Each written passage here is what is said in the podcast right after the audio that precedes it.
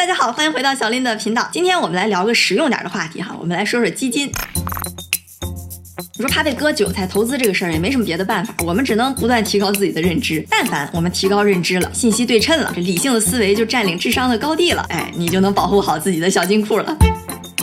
所以这期视频呢，小林就希望跟大家来一起聊一聊，把我们基金的这个思维框架给建立起来。为什么说这个重要呢？你知道这个，你之后就不会人云亦云被忽悠了。我们来聊一聊都有哪些基金，这些基金呢都有什么区别？基金里的钱怎么投？赚了钱又怎么分？甚至到它最底层的一个逻辑，基金经理管钱真的比我们自己管钱要好吗？明确这些信息之后呢，哎，体系就建立起来了。那下一期咱们再详细的具体聊一聊怎么去选基金。废话少说，我们开始。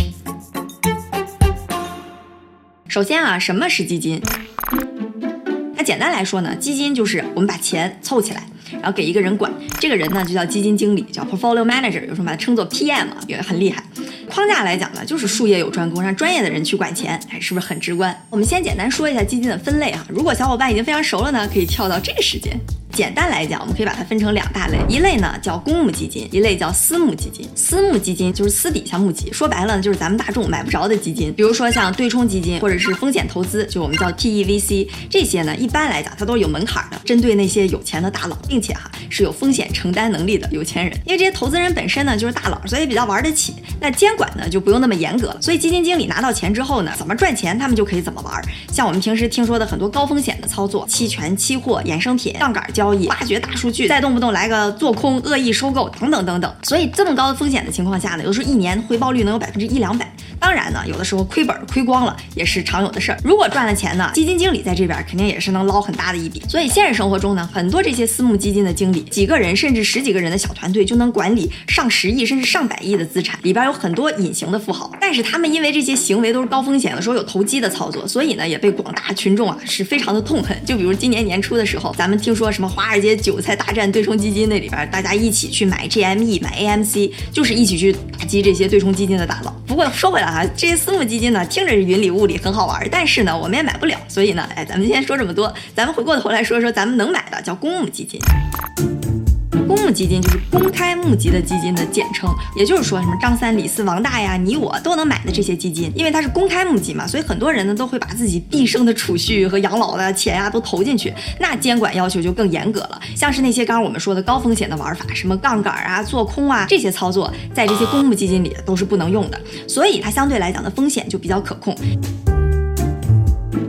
其实公募基金的体量还是不小的，我们就以股票为例哈，二零二零年美联储的一个报告说，在美股整个市值里边有三分之一是被公募基金持有的，在中国是百分之八，但是哈，它是在持续不断的飞速上涨。公募基金里边呢，一般我们最常见的也是我们最常买的，主要还又是两大类，一类呢叫共同基金，另一类呢叫 ETF。一般呢，我们说买基金，买基金买的就是这个共同基金，在海外呢叫 mutual fund，然后在国内呢最近有一个创新叫做 LOF，就叫 listed open end fund，其实呢就是上市型的开放式基金。那在这种情况下呢，这个基金就可以像我们买股票一样，在二级市场交易了，就你开一个买股票的账户，哎，就可以直接在上面买基金，就有一个零零零五八三一个什么什么号，直接就可以买了。这样一来呢，它不光可以提高流动性，同时呢也降低了手续费。不过这个 LOF 哈，虽然在交易形式上是一个创新，但是它的基金的内核呢。跟我们刚刚说的共同基金是完全一样的，因为这种是最普通的，所以呢，不管是共同基金 LOF，我们往下就把它统称为普通基金。另一种比较常见的呢，就是 ETF，叫 Exchange Traded Fund，直译过来就是在交易所里头交易的基金。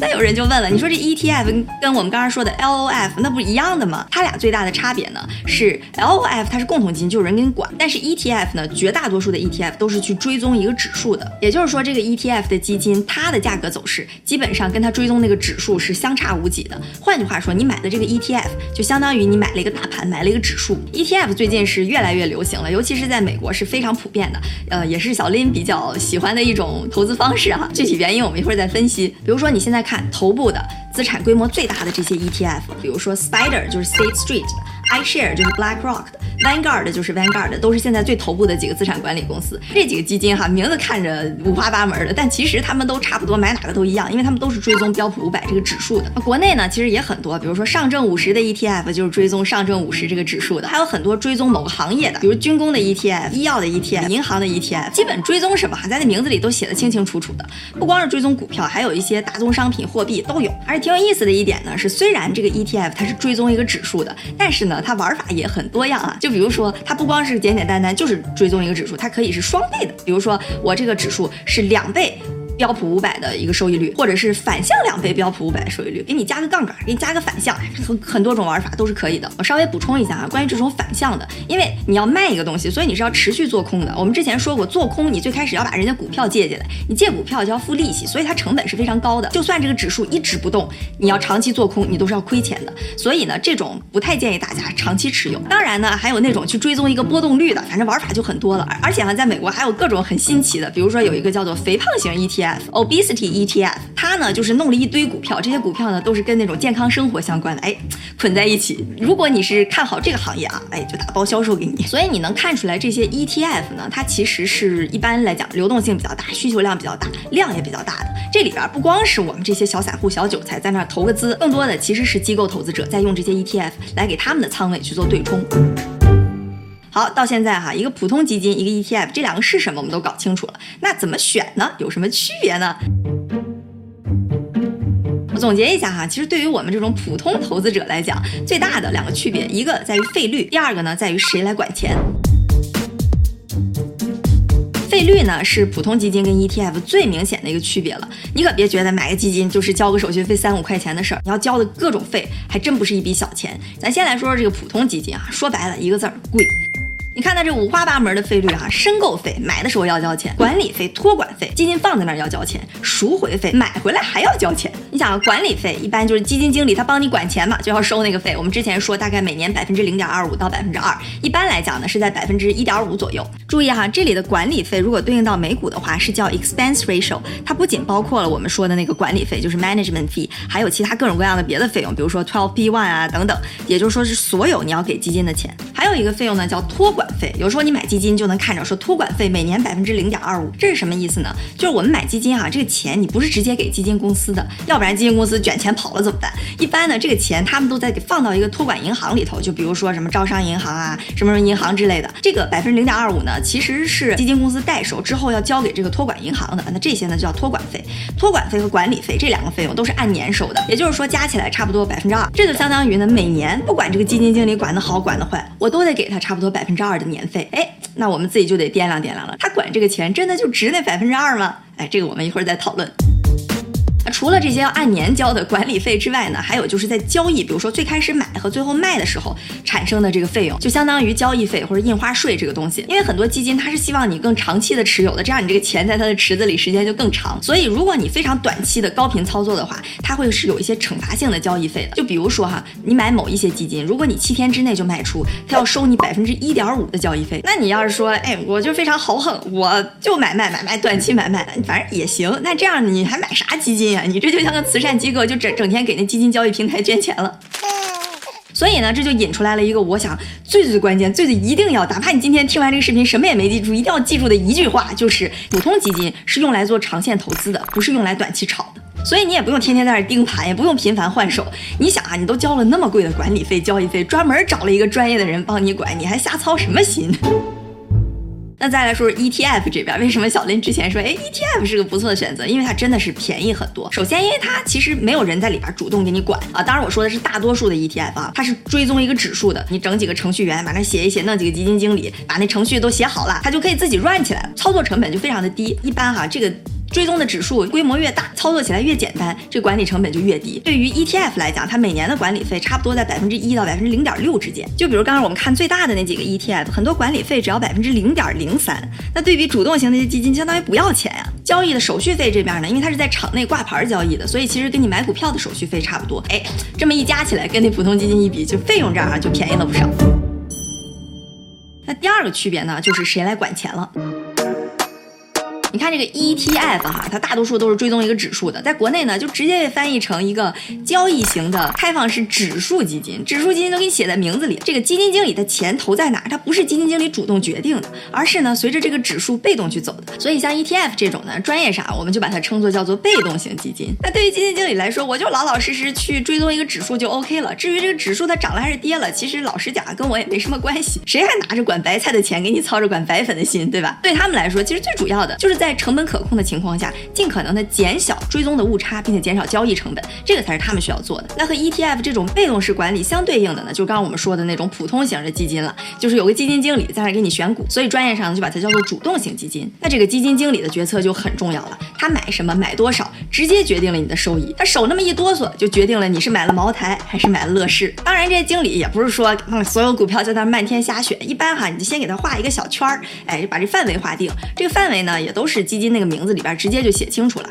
比如叉叉叉沪深三百精选，叉叉叉小盘股什么，叉叉叉消费股票，他把那个范围画好了，然后基金经理呢在这个范围内去选。所以对于我们这些投资人来讲呢，如果你有一个偏好，比如我就看好军工股，那你就可以买军工股那种类型的基金。那这些基金经理呢，就是在军工股这个范围内，哎，再给你挑一挑。说到这儿，那么作为一个求知进取、有思想的小韭菜，就回到我们刚刚提到的那个问题：主动型就一定比被动型的好吗？有专业人士管，真的就能跑赢大盘吗？你看我们刚刚主动型的基金交着那么高的管理费，它真的就值吗？哎，这是一个好问题。其实呢，在学术界哈，一直就有人在讨论，是不是专业人士管理就比一个猴子瞎扔一个骰子挑出来的股票要好？这个问题呢，一直在争论，一直没有确切的答案。但是哈，我要给你讲个小故事，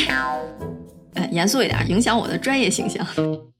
二零零七年十二月十九日的时候，巴菲特巴老爷子在有一个网站叫做 Long Bets 的网站上就发布了一个十年赌约，以一百万美金为赌注，他就说了，未来十年我敢打赌，对冲基金跑不赢大盘指数。当然哈，他拿着一百万对他来讲就是去娱乐一下，但是传达的思想是很明确的，主动型是拼不过被动型基金的。但是你想哈，我一直想不明白他为什么要搞这么个事，因为他自己就是一个主动型管理，嗯，可能是想去打压一下同行吧。股神战书这么一下，哎，你别说，还真有一个头铁的叫 Ted 的小哥，他是一个职业投资经理人，哎。前来应战，于是哈，这个泰德就精心挑选了五只 Fund of Funds，就是这种篮子式的基金。换句话说，这个基金本身还是投基金的，所以这五只基金呢，就享受了好几百只对冲基金的权益，然后就信誓旦旦的和巴菲特来了这个长达十年的赌约。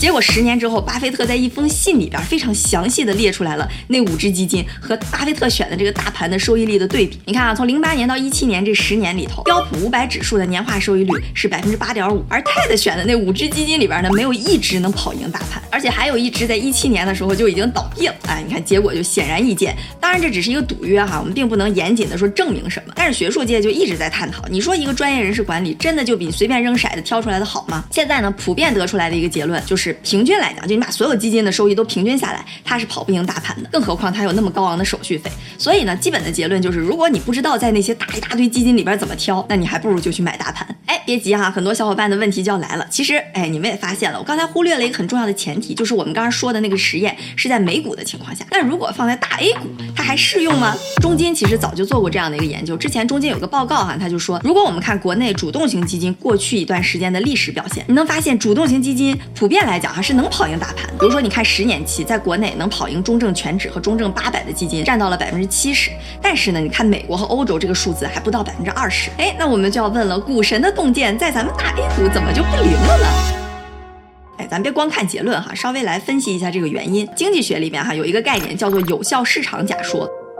他的意思是说呢，如果证券市场是有效的，那价格就会反映到这个市面上所有的信息，不存在任何的不合理定价或者说套利空间，市场是有效的、完美的、不可战胜的。当然，这只是一个假说哈，现实生活当中是不存在这种完美市场的，只是说它有一个度，就是看现在发展的这个经济体到底有多接近。哎，完美市场。比如说，如果你看五十年前被低估那些公司是比比皆是。你想，巴菲特就是从捡烟头起家的，就是看着那年报发现低估，他就买一个坑一个坑就给捡起来了。但是现在呢，信息这么发达，各种各样的数据挖掘啊、量化交易啊，把那些信息其实都挖掘的差不多了。也就是说，现在的这个市场呢，比五十年前的市场肯定是更接近有效市场。换句话说呢，在这种情况下，如果你想去靠主动的选择某个股票，然后挖掘这当中的一些价格不合理去套利，这件事儿是越来越难了。那如果我们对比一下现在。在的中美市场哈，你看大 A 股里边还是有很多散户的。虽然哈那些年报啊、财报你也都是能看得到的，但大多数散户你说要么谁去看对吧？也不一定会看。所以呢，很多情况下你买股票都是哎听风就是雨，听着新闻怎么着追涨杀跌就上去了，那股票的价格肯定就存在着很多不合理性。更何况啊，在这种情况下，一般机构投资者还会比散户拥有更多的信息。所以呢，机构投资者一方面拥有信息差，第二方面呢拥有专业性，它是可以在没有那么完善的市场里边，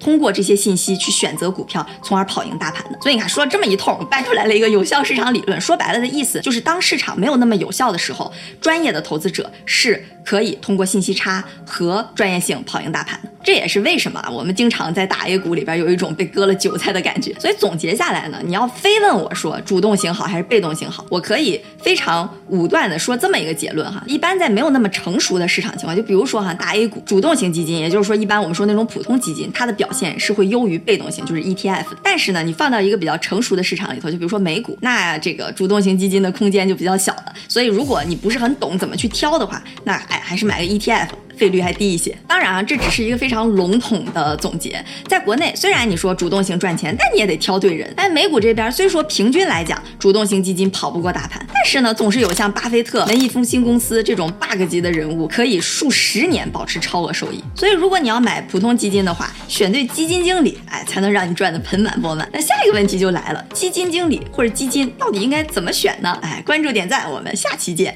拜。这个 ETF 跟刚刚说那个 LLF，那对于基金经理，基金经理。